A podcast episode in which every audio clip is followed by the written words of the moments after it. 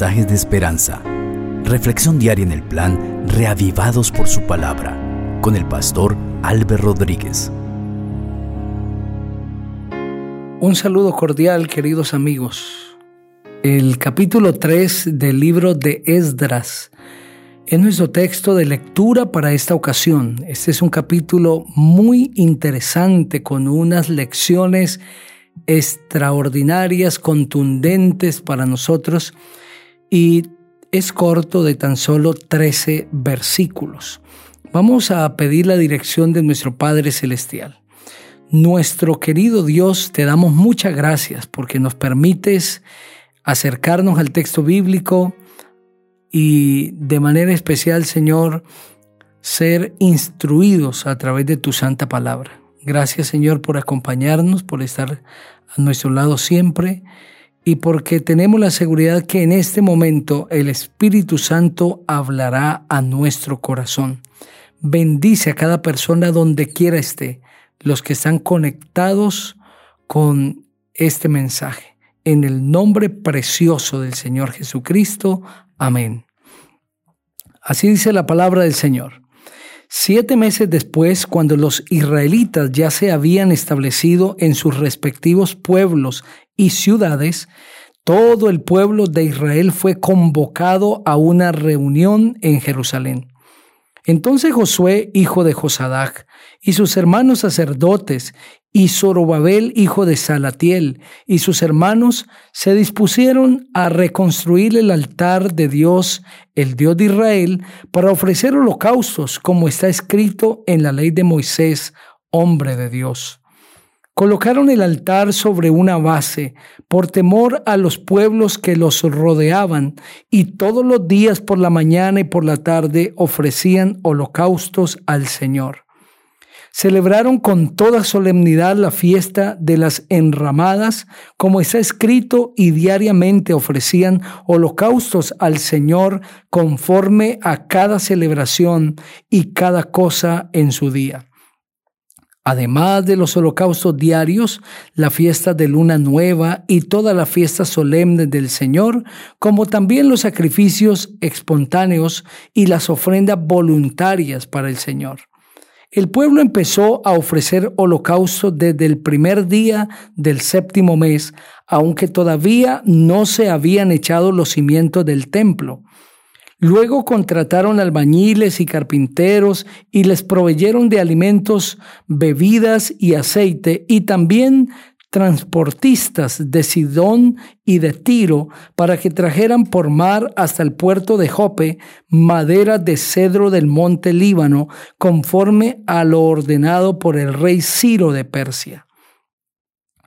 En el segundo mes del segundo año de haber llegado al templo del Señor en Jerusalén, comenzaron la reconstrucción del templo Zorobabel, hijo de Salatiel, Josué, hijo de Josadac, sus parientes sacerdotes y levitas, y todo el pueblo que había regresado de la cautividad de Babilonia a Jerusalén.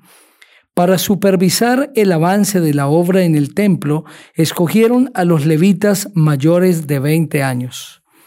En la supervisión también tomaron parte Josué y sus hijos y parientes, Cadmiel y sus hijos, todos ellos descendientes de Judá, más los hijos y los parientes de Genadat, que eran levitas. Todos ellos supervisaban cuidadosamente el avance de la reconstrucción del templo del Señor. Mientras los albañiles echaban los cimientos del templo, llegaban los sacerdotes con sus vestiduras y sus trompetas, y los levitas descendientes de Asaf con sus platillos de bronce, y alababan al Señor según lo había ordenado el rey David de Israel y entonaban alabanza de gratitud al Señor y decían, Dios es bueno y su misericordia por Israel es eterna. Y todo el pueblo unánime alababa a Dios con júbilo al ver cómo se echaban los cimientos del templo del Señor.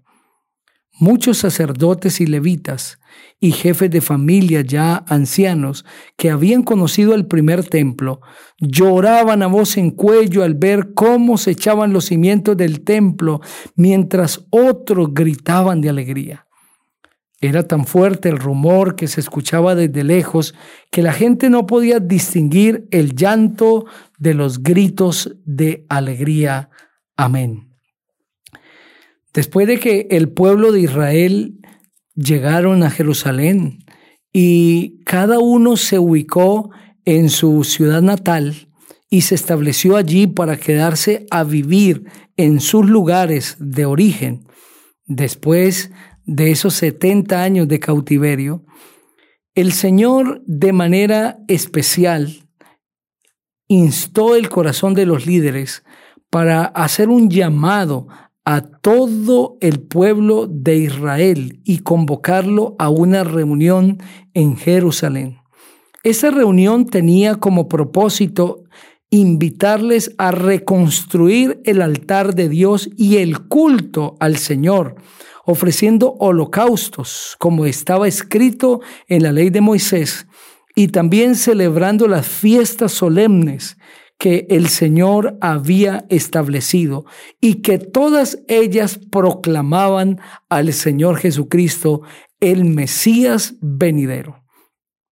El pueblo estaba ya en sus ciudades, sin embargo faltaba algo importante por hacer y tenía que ver con la adoración a Dios, con la reconstrucción espiritual del pueblo.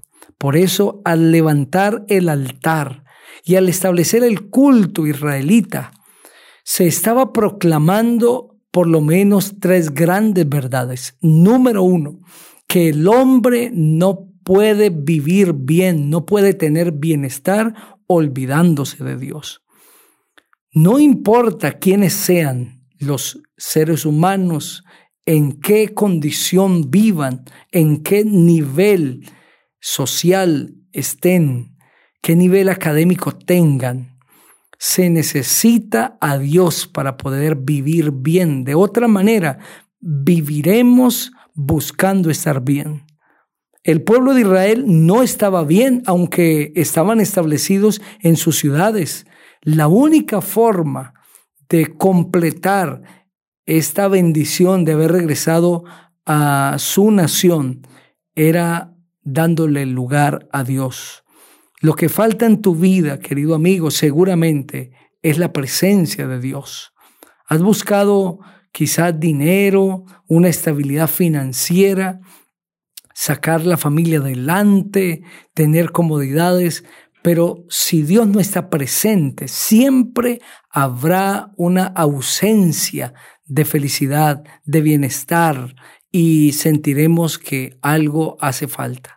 Lo segundo que esta, esta necesidad del pueblo y de los líderes que fueron los que invitaron al pueblo de Israel nos enseña es que se necesita restablecer en los hogares el altar.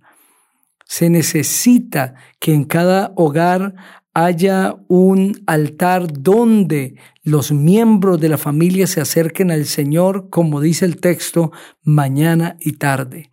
El altar moderno es el culto familiar, es el encuentro con Dios diariamente, matutino y vespertino. Se necesita la restauración del altar espiritual en nuestros hogares, porque se ha venido perdiendo el hábito de encontrarnos con Dios constantemente y nos hemos conformado con una religión, pero una religión sencillamente teórica. Nos hemos conformado con ser cristianos de una manera nominal, pero se necesita más que eso, una experiencia con el Señor. Y número tres, cada uno de estos ritos y ceremonias señalaban a Cristo Jesús. Él era el centro, pues era Cristo quien había traído al pueblo de Israel de Babilonia y lo había establecido nuevamente en su tierra Era Cristo el que los iba a bendecir, pero Cristo debía ser exaltado a través de las ceremonias, Cristo debía ser glorificado, debía ser anunciado como el Mesías que el pueblo estaba esperando. Hoy necesitamos a Cristo de manera real en nuestra vida. Necesitamos la presencia de Dios de una manera eh, contundente, poderosa, actuando en nuestro corazón. Necesitamos a Dios diariamente, porque es la única manera de poder triunfar. Necesitamos la manifestación de Cristo en nuestro corazón. Pero esto no va a suceder a menos que decidamos abrirle nuestro corazón al Señor. Y si nosotros deseamos que Cristo llegue a nuestra vida, que Cristo venga y transforme, que Cristo venga y supla, que Cristo tome el control de mi corazón, el Señor lo hará. Pero necesitamos a ese Cristo maravilloso, obrando en nuestro ser y obrando en nuestro corazón. En esta ocasión, no solamente se hace la restauración del altar y del culto, sino que también se empieza la reconstrucción del templo, de la casa del Señor, en cabeza de Zorobabel, hijo de Salatiel, y Josué, hijo de Josadac, y también los sacerdotes y levitas. La obra del templo empezó a avanzar y algunos alababan al Señor mientras esta obra avanzaba, porque daban gloria a Dios al reconocer que el templo había sido destruido y que ahora estaba siendo reconstruido. Pero otros estaban llorando, lamentándose por el templo que antes había estado, por el templo que había sido destruido, que era el templo de Salomón. Y lloraban por eso y los cantos de alabanza se unían con los lamentos y esto generaba un fuerte rumor, eh, un fuerte clamor, de tal manera que desde la distancia, dice el versículo 13, no se podía distinguir el llanto de los gritos de alegría. Cada vez que nosotros nos encontramos frente a una circunstancia, eh, reconstruyendo nuestra vida, tendremos dos caminos. Alabar a Dios por la nueva oportunidad, darle gloria al Señor y ponernos en sus manos y avanzar, o llorar por lo que perdimos, por la condición que teníamos, por el ayer. Muchas personas se pasan la vida llorando por el ayer, llorando por lo que tenían, llorando por lo que habían logrado y perdieron, pero otros alaban a Dios por el presente, por la nueva oportunidad, porque Dios les libró la vida, porque el Señor los mantuvo a pesar de pérdidas, porque se podrán levantar. Seguramente hoy estaba hablando para alguien que está enfrentando una situación difícil y seguro su vida cambió, la vida que hoy está teniendo no es la misma del ayer, el ayer fue una vida promisoria, una vida de mucha comodidad, pero eso se perdió. Tienes dos caminos, o llorar y lamentarte por el ayer y esos lloros no lo van a cambiar, o darle gloria a Dios y agradecer por la vida que te está dando. Quiero invitarte para que juntos oremos. Padre, muchas gracias te damos por la vida. Vamos a enfrentar dificultades, Señor, pero ayúdanos siempre a hacerlo en gratitud y en alabanza a tu nombre. En el poderoso nombre del Señor Jesucristo, amén. El Señor te bendiga